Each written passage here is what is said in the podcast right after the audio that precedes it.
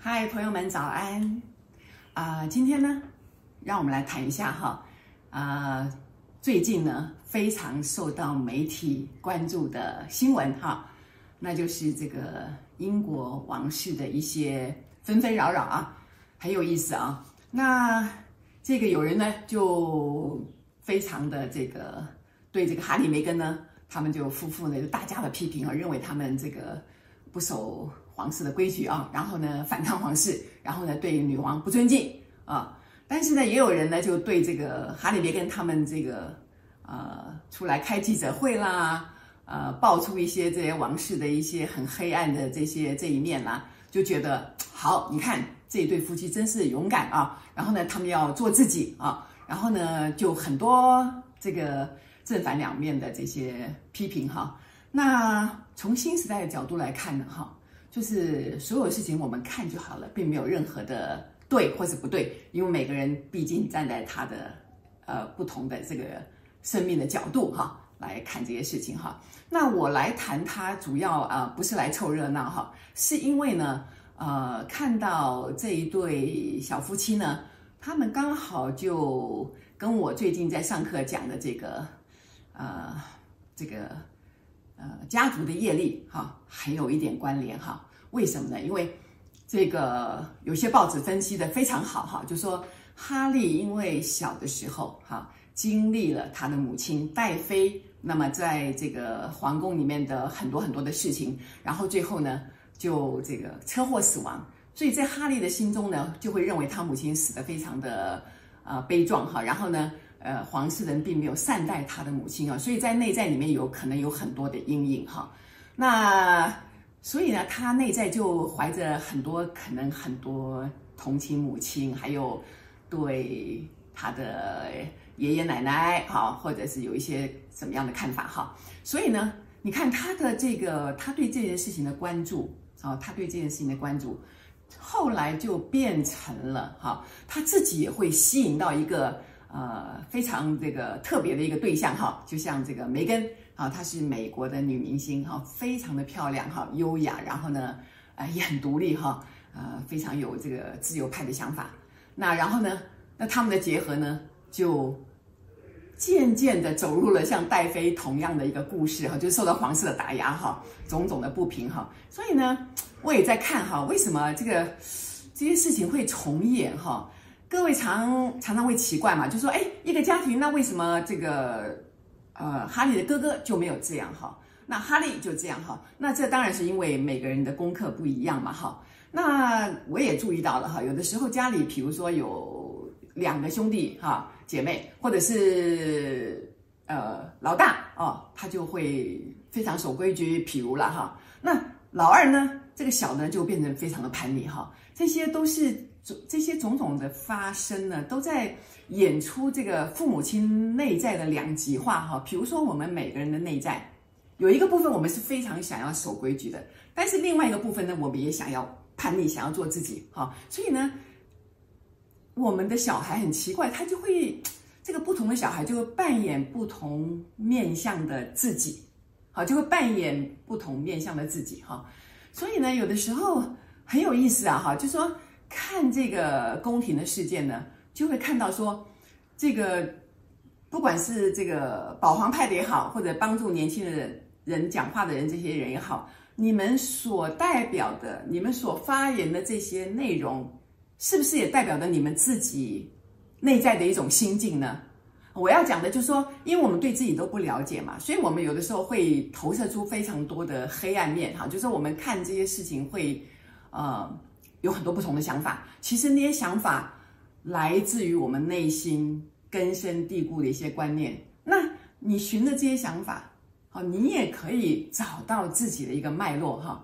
我这样讲，各位了解我讲什么意思吗？我再举一个例子，就是说，譬如说最近啊、有女艺人啊，她的母亲因为过去是人家的小三啊，那被认为是这个啊打打乱了人家的婚姻啊。这个让这个原配很难受，所以呢就出来批判他啊，说他们怎么样怎么样哈。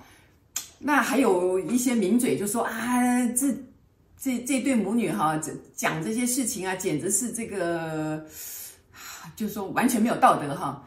其实我也会很有感慨，就会觉得说，其实这些在批评别人的人，你们可能不知道，你们自己看见了什么。好，我为什么这样讲？好，我讲这些是有道理的哈。就说各位看过一本书吗？叫做。啊，黑暗也是一种力量哈，它是这个人本自然出版的哈。那当然这是再版的，在最早过去的时候，这个它是这个版本哈，这个版本它的黑暗也是一种力量，最早是这个快意人生出版的哈。那这本书就在写哈，写每个人的内在都有一个黑暗面。当你出来批判某个人的时候，其实代表你看到了自己的阴影。啊，什么叫阴影？哈，阴影就是不为自己所接受的那一面。哈，最早他这边写哈，就是这个是心理学家荣格所提出来的阴影。哈，就说阴影就是我们想要隐藏或否认的所有的部分，它包含了我们相信无法被亲人朋友接受的黑暗面。更重要的是，哈，它也是我们认为无法被自己接受的黑暗面。好，什么意思？就是说。当我们批评这个人不对呀，你不对的时候，其实不代表你不会做这件事情哦，反而是因为你很想做，可是你可能压抑了自己，你不能做，因为啊，这是不道德的，我不能做。所以，当你看到某个人做出这个事情的时候，你就出来大家的批判他。其实你批判的是自己内在所不允许的那个部分。比如说，很多人就知道嘛，那你如果小的时候你，我常常举例子吧，就是说你小的时候如果是呃。被这个父母亲责怪说啊，不可以懒惰啦，你要努力啦，什么之类的，那这个小孩就会非常的努力，就算是想要懒惰，他也不敢。可是这样的人到后来，到后来长大之后，他就会看到那些懒惰人，他就非常的不舒服，他就会大家的批判这些懒惰人，你们不应该，好，非常痛恨这样的人。可是他自己想不想偷懒呢？其实也非常想偷懒，但是他做不到。